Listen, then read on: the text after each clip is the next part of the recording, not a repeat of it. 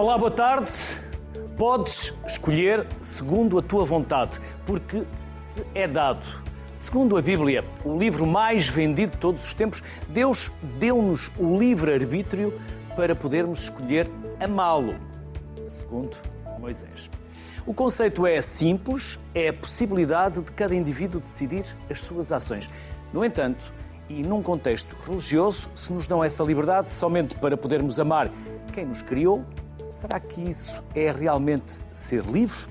Então, como a religião, e não só, pensam e influenciam a ideia do livre-arbítrio? O direito, a economia, a tecnologia. Hoje foi nossa escolha discutir esse tema. O que dizem os convidados? É com eles. E é o que vamos saber com David Erlich, professor de Filosofia e conselheiro da Presidência da República para os Jovens, Arlindo Oliveira, professor do Instituto Superior Técnico e presidente do INESC, e Lia Raquel Neves, fundadora e diretora científica da EITIC. Também via Skype temos o Luís Borges Gouveia, que é professor catedrático na Universidade Fernando Pessoa e investigador no Centro de Investigação Transdisciplinar, Cultura, Espaço e Memória da Universidade do Porto. A este trio de quatro, ou na verdade um quarteto de cinco, obrigado por terem aceitado o nosso convite. E já agora, aceitaram porquê? Foi o livre-arbítrio? Foi a filosofia? Foi a ciência? Foi a religião? Ou foram vocês? É, David, porquê é que aceitaram vir cá? É uma bela pergunta. Um determinista diria que se voltássemos atrás ao ponto inicial da história do universo, há mesmo estaríamos aqui todos a conversar. Isso no determinismo. E para quem não sabe o que é o determinismo, é que tudo justificamos com algo e coisas que aconteceram no passado. Os políticos, por exemplo. O determinismo pode ser eh, brevemente explicado eh, pela figura do, do célebre demónio de Laplace, ehm, de acordo com uma, uma experiência mental do, do célebre pensador e matemático, de acordo com a qual eh, uma entidade que conheça todas as posições de todos os átomos num dado momento e conheça todas as leis eh, da natureza, consegue prever o necessário estado de coisas seguinte.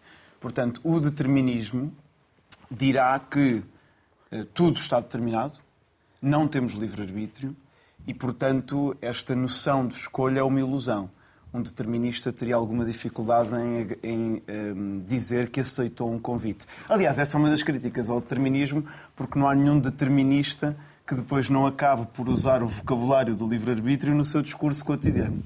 Vá já estão mais descontraídos porque vocês, antes de eu começar ou chegar aqui, vocês já tinham começado o programa. Por isso agora vão ter que repetir tudo outra vez. É, é, uma, é um livre-arbítrio que eu tenho. De poder puxar atrás a conversa que vocês já tinham. Por isso, Está em modo voo, Arlindo. Porquê? Em modo voo? Sim. Aqui é para não interromper o programa. Mas aqui na, na, na discussão... Eu ouvi dizer que estava em modo voo. Não, acabei de chegar dos Estados Unidos, de facto.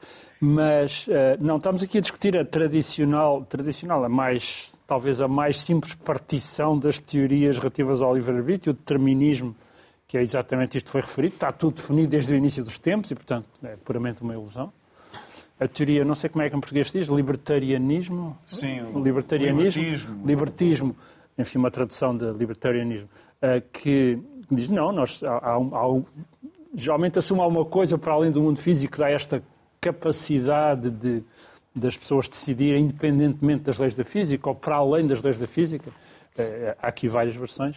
E depois uma versão que é um caminho muito estreito entre estas duas, que é o compatibilismo, que diz, não, as leis da física realmente são como são, mas isso não nos tira, não nos tira ao livre-arbítrio. Estávamos justamente aqui a discutir estas três possibilidades, sendo que, para dizer a verdade, nenhuma delas é inteiramente satisfatória. Portanto, este problema anda em discussão. Eu, eu, já agora, a razão porque eu vi aqui foi na esperança que aqui numa hora resolvêssemos um problema que há centenas de anos não foi resolvido. E que provavelmente nós aqui vamos resolver. Vamos ver. Há que ter fé. Já outras pessoas tentaram. Esta é uma reunião histórica nesse aspecto. Preparem-se então. Preparem-se que este é um momento mesmo histórico na televisão portuguesa. Lia. Sim. E então, o que é que é para si o, livre-arbítrio? Depois eu... daquela conversa que já tivemos ali na caracterização. Neste caso, eu concordando com a definição base que o David avançou, eu não consigo ver as coisas de um modo tão isolado, ou seja, o, term, o, term, o determinismo vale por si só uh, sem que recorramos ao resto da história da filosofia. Portanto, o determinismo. Pronto, os filósofos tinham que entrar na discussão. o determinismo teve diversas uh, vertentes, desde, eu quase poderia dizer, desde a filosofia pré-socrática, um grande enfoque Idade Média, Santo Agostinho e tudo mais, Idade Moderna e Contemporânea. E vamos ao Santo Agostinho? Uh, não. vamos a século IV, por, por aí? Será? Diria um bocadinho. Sim, e tem, uh, tem um livro que é o do. A obra. Sim, o livre-arbítrio. Livre-arbítrio, sim. sim. Mas aquilo que eu, no meu pensamento, que foge sempre um bocadinho na, na relação da, da história também da ciência e como é que a história da filosofia se liga com a história da ciência, para que essa para que a teoria determinista fosse válida, eu quase que diria, então e Popper, uh, todos os cisnes são brancos, consegues também dizer que todos, que todos os factos estão pré-determinados? Não conseguimos. Custa-nos um bocadinho, não é? Custa-nos um bocadinho essa ideia. E, portanto, é difícil ser determinista para lá de uma postura intelectual, é um, é um... porque obriga a repensar toda a vida. Embora os estoicos tivessem uh, uma, uma perspectiva algo determinista e, e, e esse e, no fundo, por exemplo, no estoicismo, eh, uma visão determinista do universo também pode ajudar à pacificação, à apatheia, não é? A, a, a, no fundo, a aceitar o modo como o mundo é e procurar adequar-me a ele.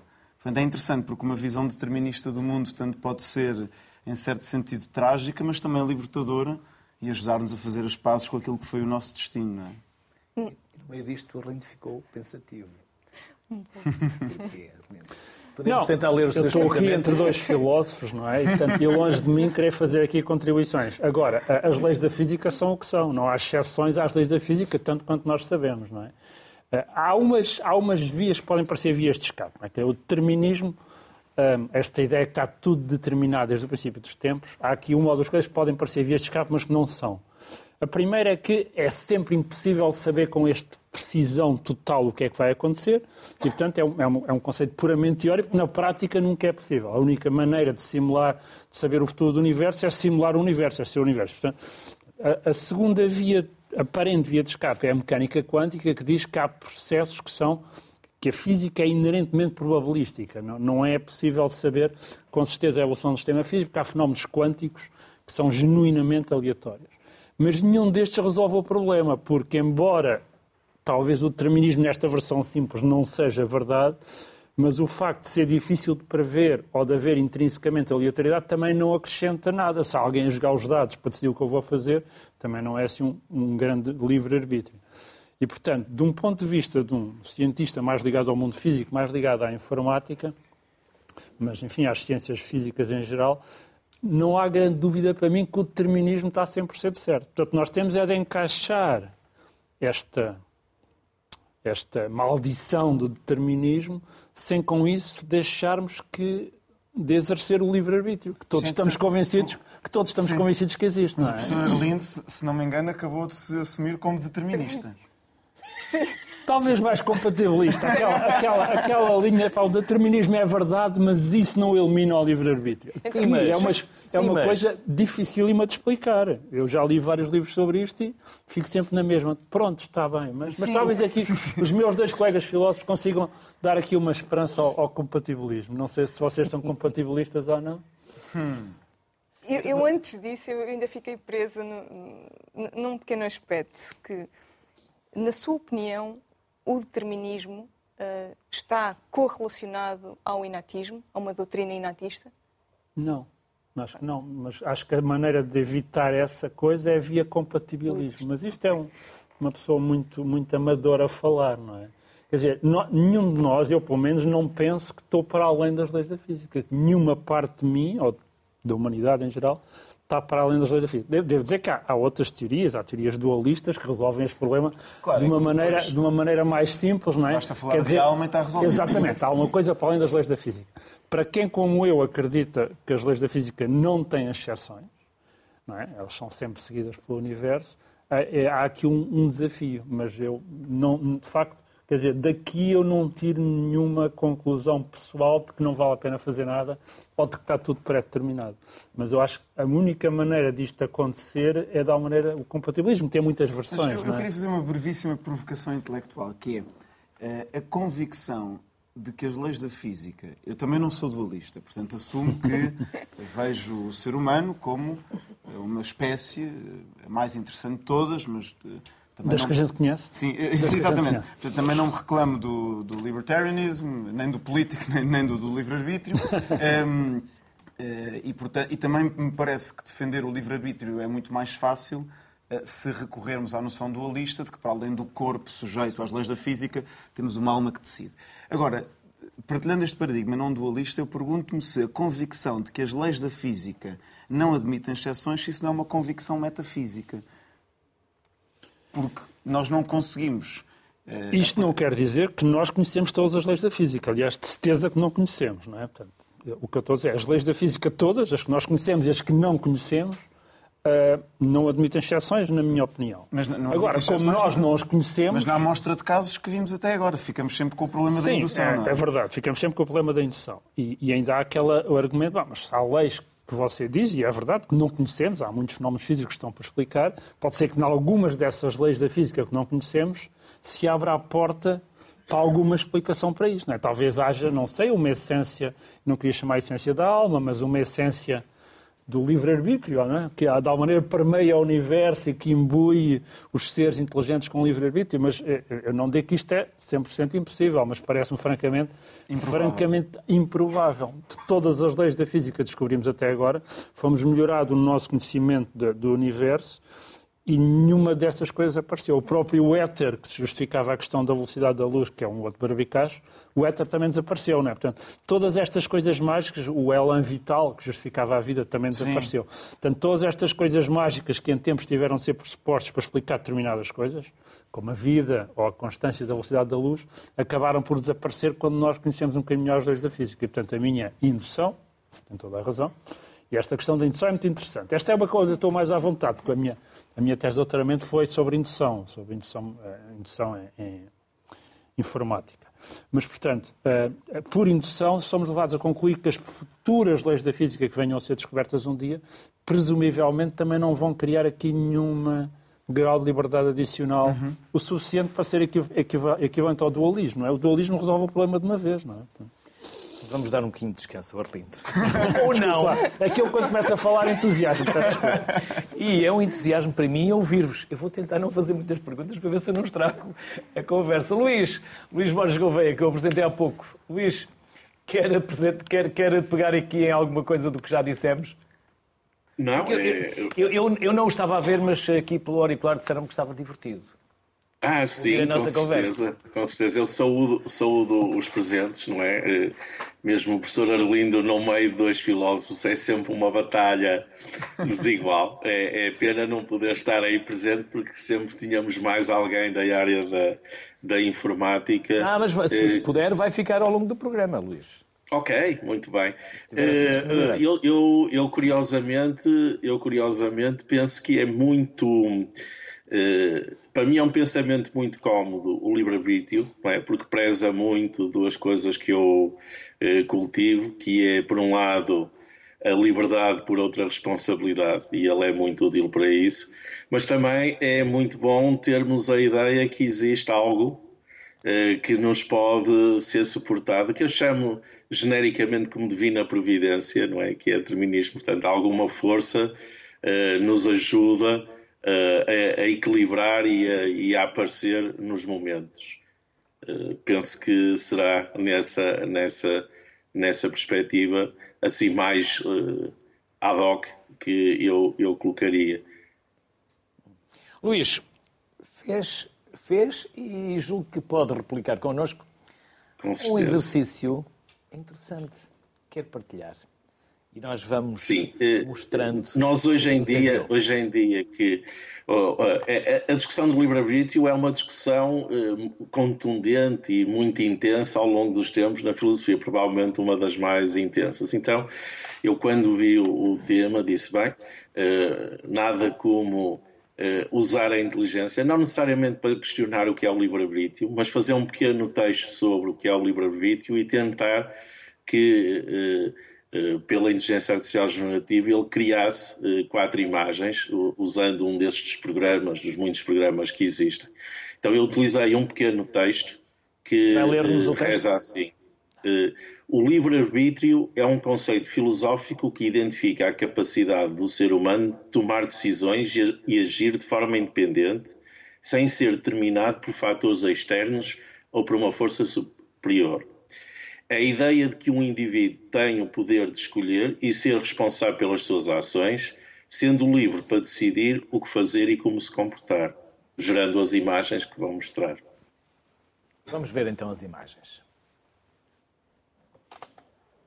Esta é uma, duas,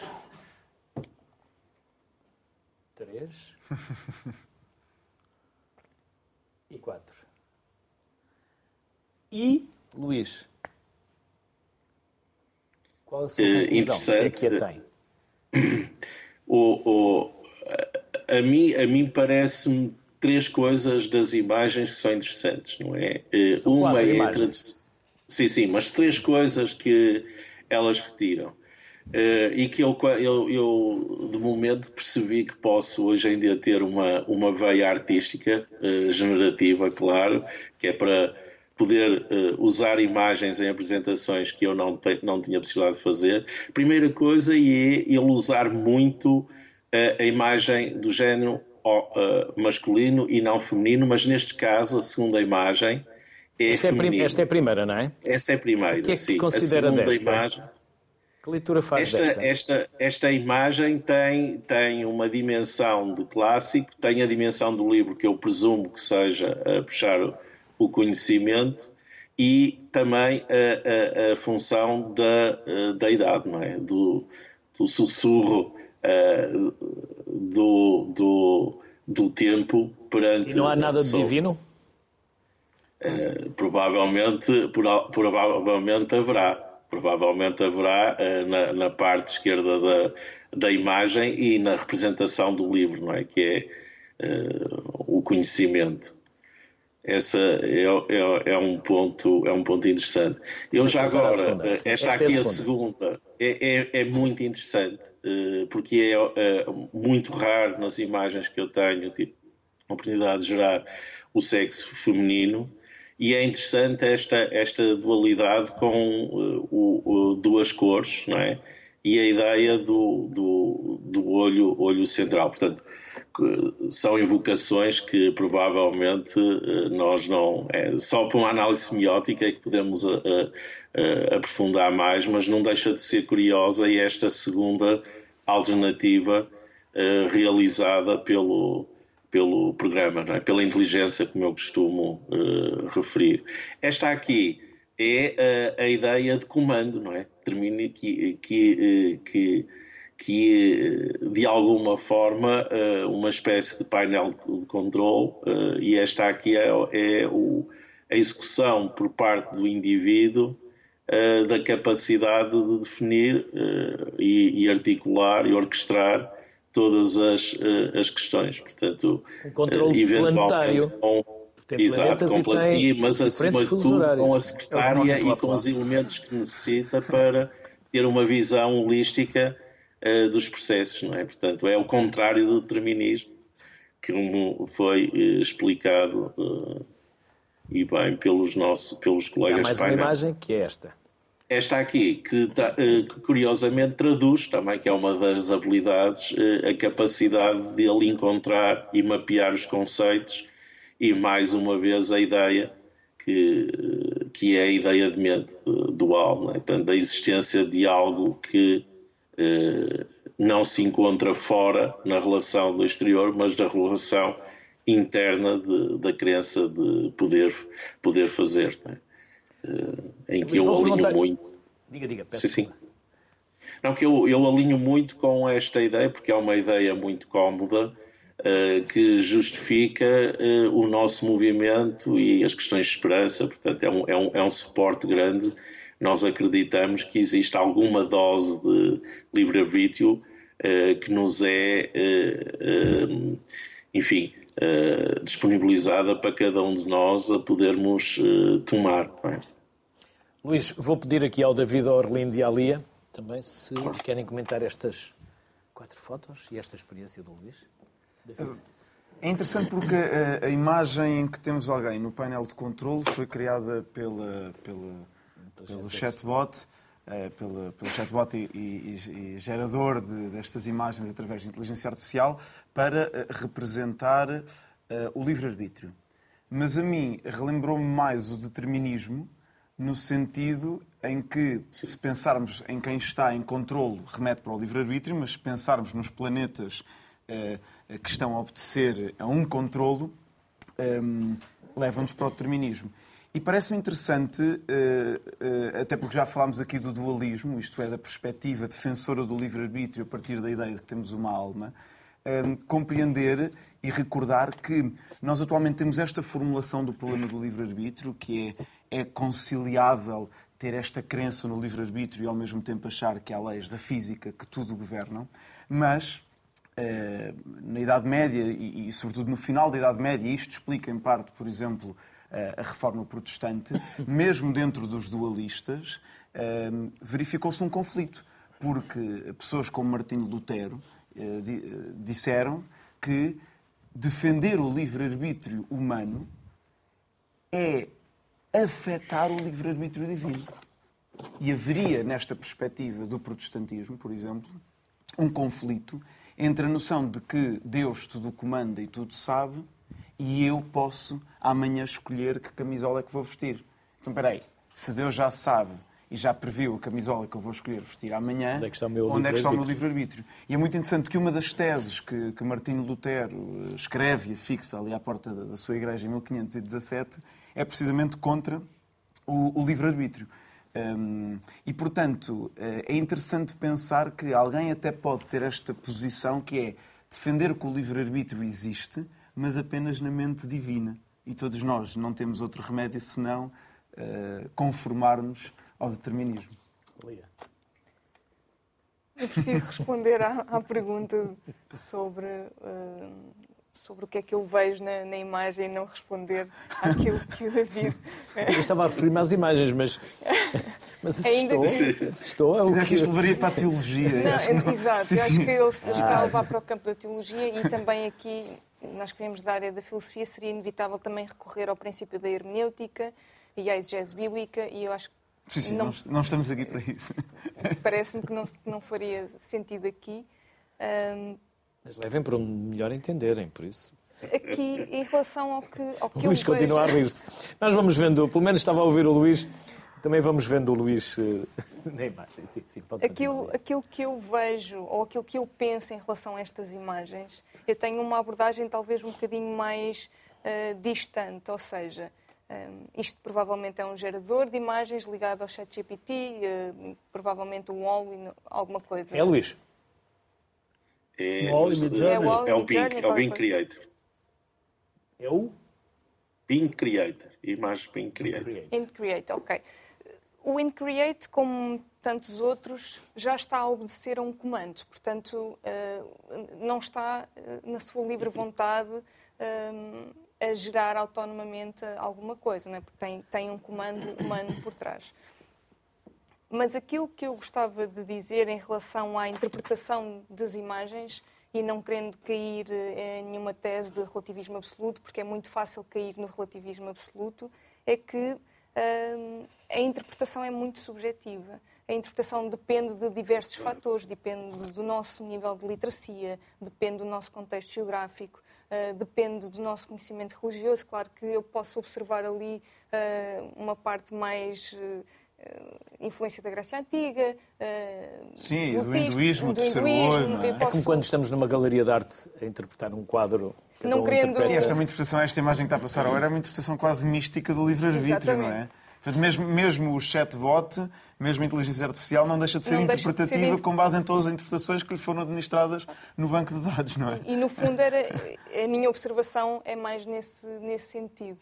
Uh, aquilo que eu vejo depende da minha, depende da minha realidade e não da generalização. Esse também é um erro uh, quando se fala da máxima kantiana, não é? De acho de tal modo consigas universalizar a tua máxima à máxima universal, do modo simplex, não é? Estamos aqui a falar de modo simplex. Eu não posso universalizar a minha, a minha interpretação à máxima universal, à interpretação geral de, da sociedade em geral. Isto seria uma questão para as leis da física. Se estamos todos sujeitos à interpretação, mas, se as leis da física é também são se as leis da é um física também são interpretativas. Eu estava aqui a pensar duas coisas. A primeira é que tenho de ler muito mais livros de filosofia da próxima vez, antes de aceitar um convite. Há aqui muita coisa. Eu... Enfim, mas talvez possa pôr por culpa do meu ensino de filosofia no secundário que não foi suficientemente bom.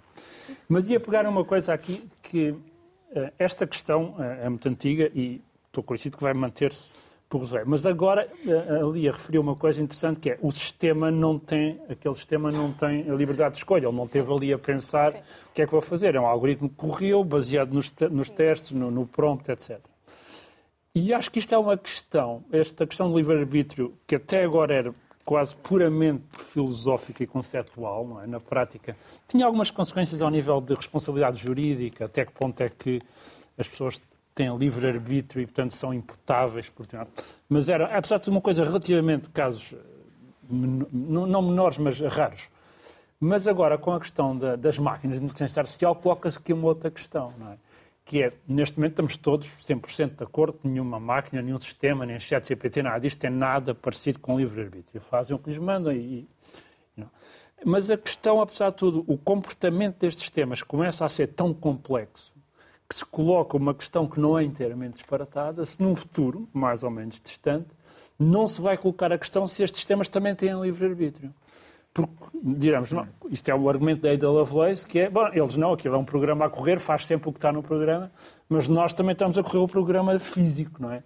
E, portanto, eu acho que esta questão do livre, preocupado. esta questão do livre-arbítrio, eu acho que vai ganhar uma centralidade e uma importância, eu até diria prática, estou-me aqui a atravessar um bocadinho, nas próximas décadas. À medida que tivermos sistemas em que vamos estar cada vez com menos certezas se eles têm ou não têm livre-arbítrio. Tal como agora já acontece com os seres humanos, mas como todos nós estamos profundamente convencidos que temos livre-arbítrio, a dúvida é puramente conceptual, não é? Todos nós sabemos que fazemos o que queremos, não é? Mais ou menos. Mais ou menos. Mas, mais ou menos. Mais ou menos. Mas, mas eu acho que eh, gostei da, da, da, da nota da, da Lia, porque justamente eu acho que é uma questão que se vai tornar um bocadinho mais prática nas próximas décadas. Eu estava a recordar-me de uma professora de filosofia que tive na minha licenciatura, em que ela dizia que o livre-arbítrio era aquilo que ainda nos distinguia da máquina, porque ela não tinha livre-arbítrio. Há razões para eu começar a ficar preocupado. Ainda não, ainda não. Ainda não? Mas, mas daqui a uns anitos. Talvez. Que saibamos. Porque há, há, muito que nós ainda não sabemos e ainda não está disponibilizado. Sim, mas esta questão, a Ada Lovelace, a Ada Lovelace atacou esta questão em 1850 pá, pode criar uma coisa nova, um programa de computador. Era um computador que não existia, mas ela estava a programá-lo. E a resposta dela, não, não pode, treinar, não pode criar nada porque está só a seguir as instruções que lhe damos. Isso é verdade agora e vai ser verdade daqui a 10 anos e daqui a 100 anos vai ser verdade. O problema, e depois o Turing eh, esclareceu esta questão, disse, é verdade que está a seguir as instruções que lhe demos, mas as instruções podem ser tão complexas que leva a criar alguma coisa.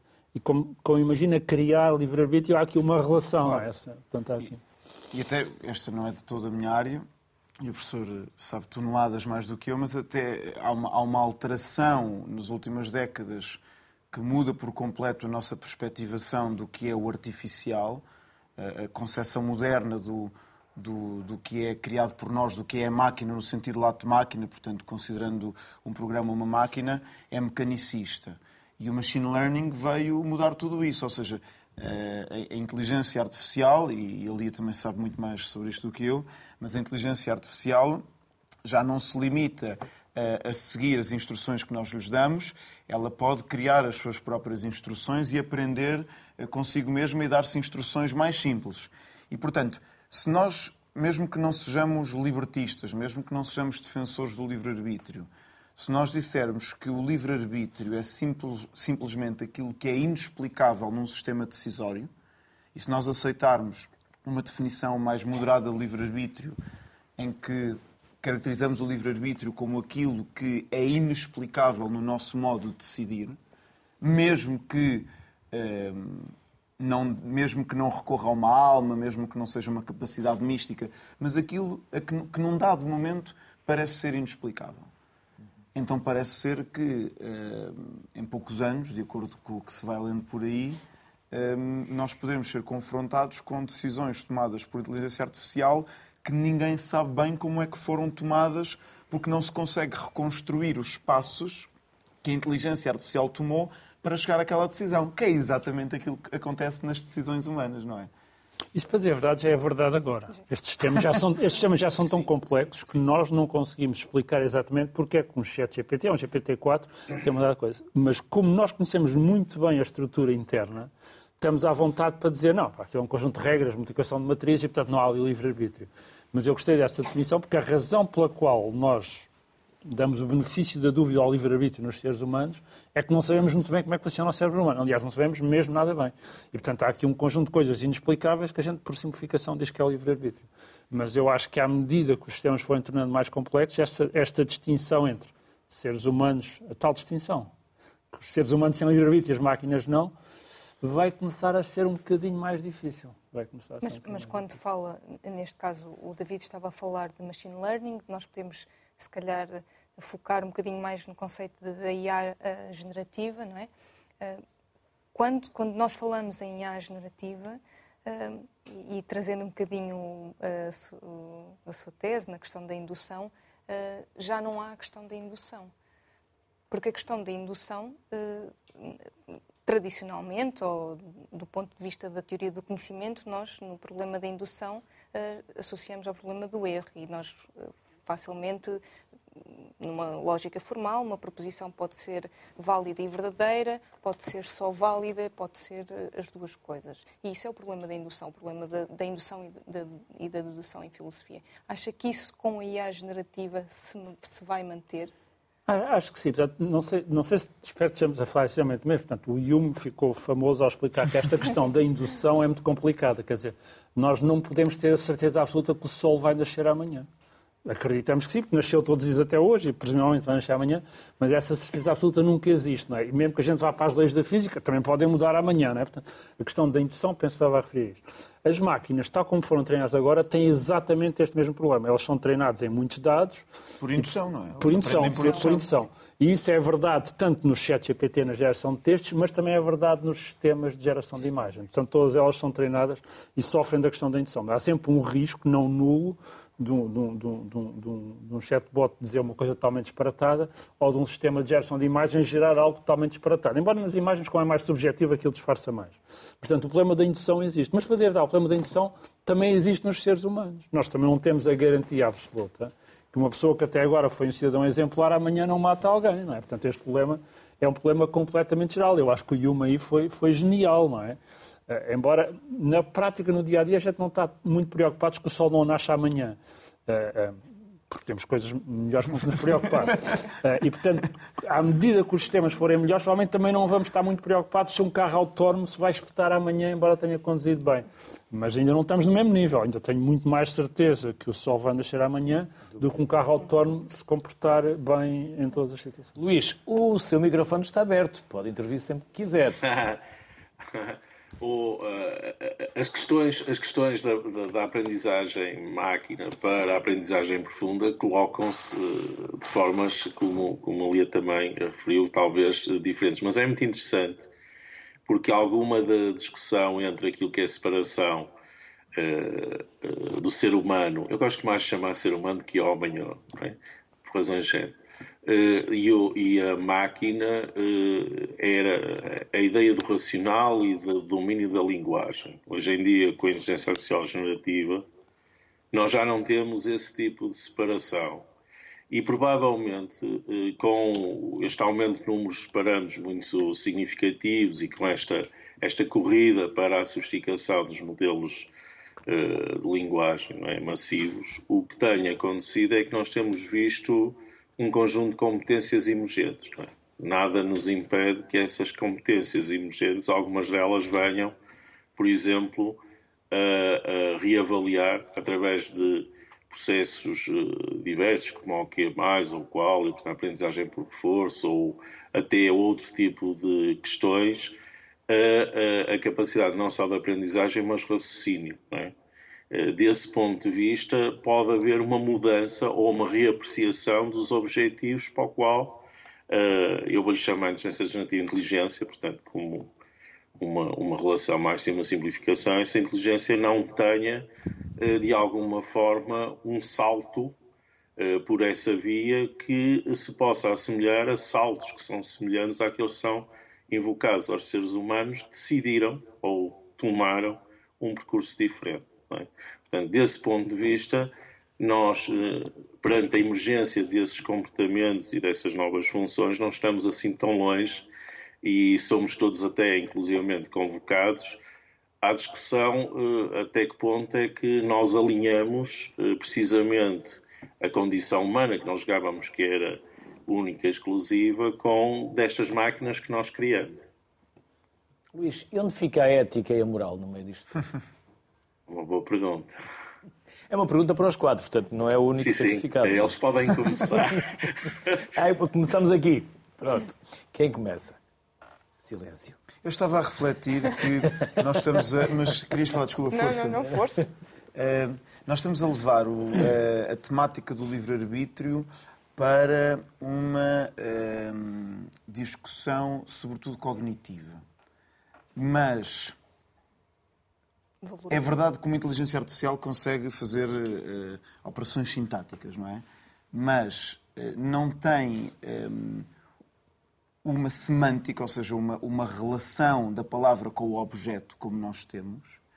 E mesmo que algum dia venha a ter, mesmo que algum dia tenhamos, uh, e se calhar até já temos, mas um, uma inteligência artificial chat GPT incorporada numa espécie de cyborg, essa semântica, ou seja, mesmo que um dia tenhamos uma inteligência artificial que, para além de fazer operações sintáticas, uh, concebe e experiencia uh, e identifica a relação entre um objeto e uma palavra no dia a dia, portanto, tem uma, para além da sintaxe, tem uma semântica e uma pragmática, essa uh, inteligência artificial talvez ainda assim não tenha o mesmo tipo de livre-arbítrio do humano, porque o humano em todo o momento da sua decisão, está animado pela ideia da finitude. Portanto, se eu decido ir para uma licenciatura, vou para aquela nos próximos anos e não vou para outra, porque a minha vida é finita. E, portanto, há uma dimensão, em certo sentido, trágica da existência, que é a ideia de que somos uh, um, um, um organismo finito que anima a nossa suposta faculdade de livre-arbítrio, que há uma urgência em decidir. É? O existencialismo tematizou isto muito bem, esta urgência em decidir. Esta, eu estou condenado a ser livre e estou condenado a ter de usar a minha liberdade porque sei que há um custo de oportunidade, porque sei que não sou eterno. E eu não sei se nessa dimensão quase uh, ontológica uh, do que é sentir-se livre, não sei se somos ou não, mas sentir-se livre, não sei se aí haverá uma, eh, um paralelo. Porque a palavra ética vem de caráter. E a verdade é que nós podemos simular eh, que o chat GPT eh, fala como um humano, mas ele, estes, estes chatbots não têm o caráter do humano. E, portanto, por muito que se aproxime, parece-me que haverá sempre esta distância. Eu, eu iria um bocadinho. Um, a, tua, a tua versão de existencialista uh, e, e, um bocadinho também a roçar no Schopenhauer aí de, de trágico um, não prefaz aquilo que, que eu penso que será o futuro da IA. Uh, melhor do que eu, o professor Arlindo poderá, poderá falar. Porque eu penso uh, realmente que uh, aquilo que se chama um bocadinho aquilo dos testes que nós já temos, de transferência de conhecimento de, de modelos comportamentais para, neste caso, o que tu estás a falar é transferência de um chatbot para, para um corpo, no fundo é isso que, uhum. que, estás a dizer, e já há testes, há vários testes nesse sentido. Teremos sempre uh, o léxico que estará por trás será aquele que nós, uh, que nós implementarmos ou que codificarmos. E como tal, a ética que, e é isso que se tem discutido, é isso que está em discussão também na União Europeia e com a nova lei, eu diria também com a nova lei que será implementada em 2026, eh, histórica eh, no contexto de, da IA, hum, foi a semana passada, penso que, que foi, que, que temos um primeiro draft, não completo, mas nesse sentido, tem diversas guidelines. É muito difícil para mim ter aqui uma discussão que seja só a ética no seu sentido. Falar da ética como falar da filosofia como se fosse só uma, não há. Não há a filosofia, existem as filosofias, existem as éticas, existem diversos tipos de utilitarismo e, e é isso que está também em discussão quando nós falamos de, de, de inteligência artificial e dos modelos uh, teóricos que estão por detrás e das consequências éticas que estão por detrás de, das IAs, dos chatbots, de, de, máquinas e tudo mais. O professor assim. A ética individual nem sempre está em consonância com a ética coletiva, não é? Uma coisa que eu costumo fazer, sempre dizer, e faço questão de o dizer, é ética e compliance não são sinónimos. Há uma grande tendência para que isso seja dito desse modo. Eh, a ética como sinónimo do regulatory. E, e isso não existe. Eh, a ética, no sentido que o David estava a dizer, vem de facto de ethos, de, de, a diferença entre ethos e mores, do, do latim, de, da parte do, da moral e dos costumes. Uh, e outra coisa é o compliance, que é a legislação que está por detrás, assente também nestes, nestes modelos, claro, mas, mais uma vez, depende de pessoas e é por isso que nós temos determinado tipo de. temos que ter uma regulação para que tenhamos uma base ética, uh, tal como aconteceu uh, com a história da bioética, com o juramento de Nuremberg, com o relatório de Belmont e, e todos estes documentos que, que são a sustentação àquilo que será o futuro da, da da inteligência artificial e destes, e destes robôs. Mas melhor que eu, o professor poderá explicar. Não, isto há aqui temas aqui que davam, estamos aqui uma sim, semana. Sim, mas, aqui uma semana. O, o... mas podemos voltar. Mandem vir umas não, pizzas. Mas, o, primeiro, o primeiro comentário é relativo. Uh, mesmo que estes temas fiquem muito mais complexos, nunca terão, ou não terão, em breve, a complexidade da, da, da mente humana. Estamos inteiramente de acordo. Aliás, eu acho que as pessoas tendem, neste momento, tal, algumas pessoas pelo menos, a, a, colocar mais inteligência nestes sistemas do que eles têm realmente. Portanto, estes sistemas são, são sistemas estatísticos de linguagem, fazem coisas muito boas com a linguagem, mas, como, como, como disse, não, não tem, nós chamamos de grounding, não sei se isto provavelmente não tem que ver em filosofia, que é a relação entre o, o, o elemento sintático e a realidade. Não é? Mas eu, eu, cheguei agora, por causa dos Estados Unidos, na maior conferência da área, que tem 12 mil pessoas, 12 mil nerds, todos eles interessados em desenvolver a próxima versão, mais aware, mais não sei o quê. E, portanto, isto vai evoluir rapidamente. E, neste momento, estamos a treinar sistemas com vídeos, estamos a treinar sistemas com imagens, com linguagem, não é? E tudo isto começa-se a aproximar da maneira como nós fomos treinados quando crescemos. E, portanto, esse grounding, essa capacidade de reconhecer coisas no mundo real e o seu equivalente sintático, vai começar a ser cada vez mais presente, até porque é indispensável para os sistemas conseguirem funcionar em situações que nunca viram. A razão por que nós conseguimos uh, pensar em situações que nunca vimos é porque temos esta capacidade de reconhecer o mundo real, etc. E, portanto, uh, eu, eu Estou inteiramente de acordo que os sistemas neste momento estão muito longe daí. O que eu não sei é onde é que vão estar os sistemas daqui a 20 ou 30 anos, porque isto está-se a desenvolver muito rapidamente. E talvez nessa altura nós tenhamos um bocadinho mais de dificuldade, não é? Imaginemos que daqui a 30 anos temos carros autónomos que conduzem com um nível de, de autonomia e de segurança, não será só comparável, terá de ser superior aos seres humanos. E que um desses, numa altura qualquer, decide tomar uma coisa totalmente disparatada e atropelar uma criança numa passadeira, não é? Teve ou não teve, eh, foi um bug no software, foi, foi uma decisão estúpida da parte do sistema, foi uma decisão assassina. Foi uma intrusão. São questões que vão, não são triviais. Quando os sistemas se tornarem tão complexos, foi isso é que tu referiste, que é quando deixam aquela noção, nós não sabemos porque é que ele fez aquilo. E como não sabemos, não é porque é que fez aquilo, está-se a aproximar muito do livre-arbítrio. Não, não há uma razão causal óbvia e imediata para ele ter feito aquilo. Foi todo um conjunto complicadíssimo de circunstâncias. Não é? E, portanto, isso... O bias da, da própria programação? O, o, bias da própria programação, mas, mas estamos a falar em sistemas...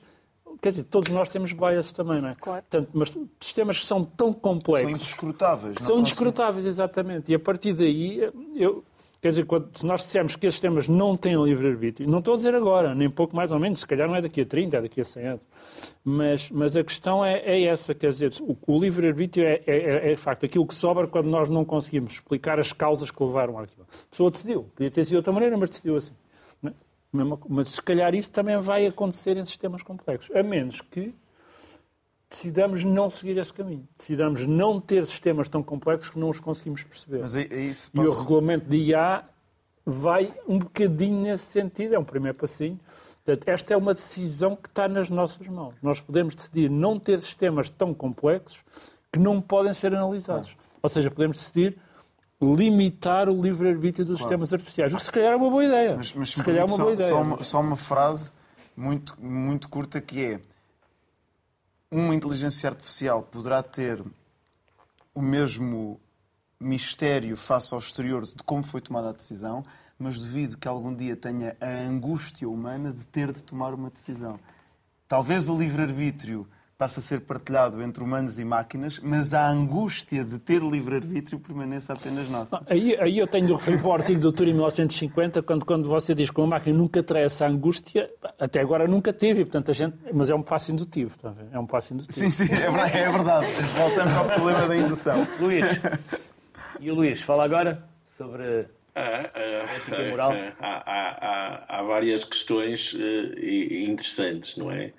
Eh, eu, eu, pessoalmente não tenho tanta certeza uh, que estejamos a 20, 30 ou 100 anos. Eu diria que menos, nós é? vamos ter alguns saltos qualitativos já em 2024. Mas claramente também uh, uh, há, há, dois aspectos. Eu gostei muito da ideia da ética e o compliance não são a mesma, a mesmo, a mesmo aspecto.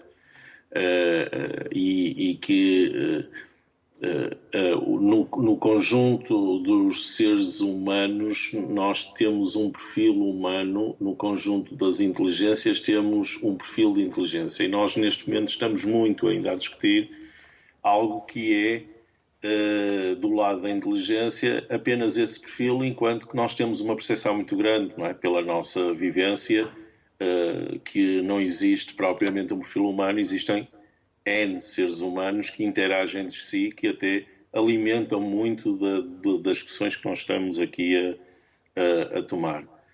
Eu acredito que eh, não tarda vamos ter multi-agentes, portanto, vamos ter a possibilidade de ter diferentes eh, eh, inteligências e que elas também vão ter a capacidade de interagir entre si e adquirir, eh, enfim. Eh, é sempre complicado nós eh, usarmos termos humanos para este tipo de, de, de enfim, de tecnologia que nós criamos com base em inteligência artificial a, a diversos níveis e que está a evoluir todos os dias. Mas claramente, a mim parece-me que o aspecto essencial e que já acordamos para isso é que eh, os limites eh, têm que ser percebidos, tem que existir de alguma forma uma discussão profunda sobre quais são as, eh, as funções emergentes que, que tomam e que haja um controle e uma capacidade de ser explicáveis no sentido de haver um alinhamento entre a parte humana e a parte inteligência, não é? E que a mim parece-me que esta discussão do livre-arbítrio, não é, que tem sido de uma intensidade filosófica tremenda ao longo destes, destes não é, da, nossa, da nossa existência, eh, vai ser ainda eh, complexificada com mais a entrada em cena eh, da, da inteligência artificial, genericamente. É isso. David, dizia-me há pouco antes do programa começar que encontrou uma nova versão do Mundo Sofia. Sim. Nós falámos aqui da última vez, foi um dos livros que mais me marcou. Foi o Mundo de Sofia que me fez gostar da filosofia. Não foi a minha professora no secundário, decididamente. Mas eh, foi o livro. Encontrou uma versão diferente. E agora, o que é que é o Mundo de Sofia, para quem não sabe? Encontrei, eh, eh, desde logo garanto aqui publicamente que não recebo a comissão, não, mas encontrei e fiquei fascinado. O Mundo de Sofia para quem está lá em casa. Eu gosto muito desta frase, para quem está lá em casa. Que é, é um pouco antiquada porque partimos do princípio já antigo que as pessoas só veem televisão em casa, não é? Um, mas um, Mundo de é um, é um, é um romance maravilhoso de, de, introdução à história da filosofia. Um, é um romance juvenil, pode-se ler a partir dos, diria, 11, 12 anos, mas é uma leitura para adultos também. É uma, o romance original é uma obra literária, naturalmente, do final dos anos 80, do Jostein Garder. Um, e recentemente foi publicado em, em novela gráfica. Esta é uma moda, não é? Há, há, há, obras que têm sido publicadas em novela gráfica nos últimos anos. Um, e recentemente foi publicado em dois volumes o, o Mundo Sofia Novela Gráfica. Portanto, para quem quiser introduzir-se ao mundo da filosofia, seja o problema do livre-arbítrio, seja o problema da existência de Deus, seja o problema da natureza do conhecimento, sejam que também entramos um pouco nestes problemas, por exemplo, a partir do David Hume e, da, da, e do problema da indução. Quem quiser introduzir-se a estes problemas ou uh, colocar os seus mais novos a introduzir-se a estes problemas, tem o Mundo de Sofia em dois volumes, creio que pela Elsinore, não tenho a certeza. Um, está aí, disponível, e esta é uma recomendação completamente independente. não estava à espera dessa pergunta. Não. Arlindo Ilia, e qual é a diferença entre a academia e o mundo corporativo? E já agora também, também pode ficar a pergunta para o Luís Borges Gouveia. Quer responder? Por Eu acho que as motivações são muito diferentes, não é? Quer dizer, e, e aliás, eles se são mais, mais separados do que deviam ser. A academia varia um bocadinho, mas uh, acaba por colocar um ênfase muito grande na componente académica da publicação de artigos, da orientação de alunos, às vezes excessiva, e há uma série de excessos que são, que são eh, cometidos nessa linha, não interessa agora para o caso. Por outro lado, o mundo corporativo, tipicamente, tem relativamente pouco foco nessa componente e foca-se bastante na questão do, do rendimento, de, de, de, fazer dinheiro, de, etc. E, portanto, eh, eh, e são mundos bastante diferentes. Eu acho que quando as pessoas se mantêm no, puramente no mundo académico ou puramente no mundo corporativo, acabam por seguir uh, rotas de vida divergentes. E eu, as pessoas que eu conheço, da minha idade, ou mais velhos, de facto têm visões muito diferentes. Por exemplo, é, não é verdade para todos, mas o dinheiro não é assim uma motivação tão importante no mundo académico. E é, pelo contrário, publicar um artigo ou dois ou dez não é assim tão importante no mundo corporativo uma coisa curiosa, nesta área da IA, por acaso, neste momento há uma grande eh, interpenetração entre os dois mundos, que, mas acho que é um bocadinho excepcional, uh, porque em geral acho que são dois mundos um pouco diferentes e com valores diferentes. Eu concordo e discordo. Uh, com... os filósofos. Temos dois filósofos, exatamente. Concordo no sentido em que posso subscrever uh, o que diz de que aquilo que anima muitas vezes um investigador. Eu por lá passei, eu tive vários anos dedicado à investigação. A investigação em Portugal, a meu ver, continua com uma política uh, científica precária. Uh, isso faz com que muitos de nós tenham que pensar em outras alternativas. Uh, e também não é assim tão linear que para aquilo que nos anima a fazer investigação ou a publicar um bom artigo, nós não partimos todos do mesmo ponto, nem sempre temos as mesmas possibilidades de submeter artigos no nosso início de carreira a uma grande revista uh, com fator de impacto, o professor saberá, há aí também um fator económico que, que, que está em causa. Uh, no fator corporativo, de facto, uh, muitas vezes aquilo que eu tenho ouvido é que a sustentabilidade financeira está em primeiro lugar, sim. Não é, no nosso caso, da ética, nós selecionamos determinado tipo de projetos que queremos fazer, não, não é uma questão de, de, apenas de sustentabilidade financeira, todas nós trabalhamos em instituições de ensino superior e, portanto, é quase que o nosso segundo, segundo trabalho. mas o, o contexto corporativo, muitas das vezes, depende da validade de dados que vem da academia. E o que é que acontece? Eu diria que falta um léxico comum, falta, os jargões são diferentes. E isto faz com que, muitas vezes, pessoas que estão 5, uh, 10 anos na academia e querem migrar para o contexto corporativo têm uma imensa dificuldade devido não só ao seu, ao seu currículo, ao seu percurso estritamente académico, como depois uma inadaptabilidade uh, aos jargões corporativos uh, e vice-versa. Uh, na minha opinião, deveria haver outra interseccionalidade, outra multissectoridade no contexto entre a academia, entre a, não, não vou dizer a academia, mas pelo menos entre a investigação e o setor corporativo, uh, custa-me um pouco estar a ouvir uh, também no contexto corporativo que a investigação uh, não corresponde ao tempo das necessidades corporativas. Que é verdade. Que é verdade.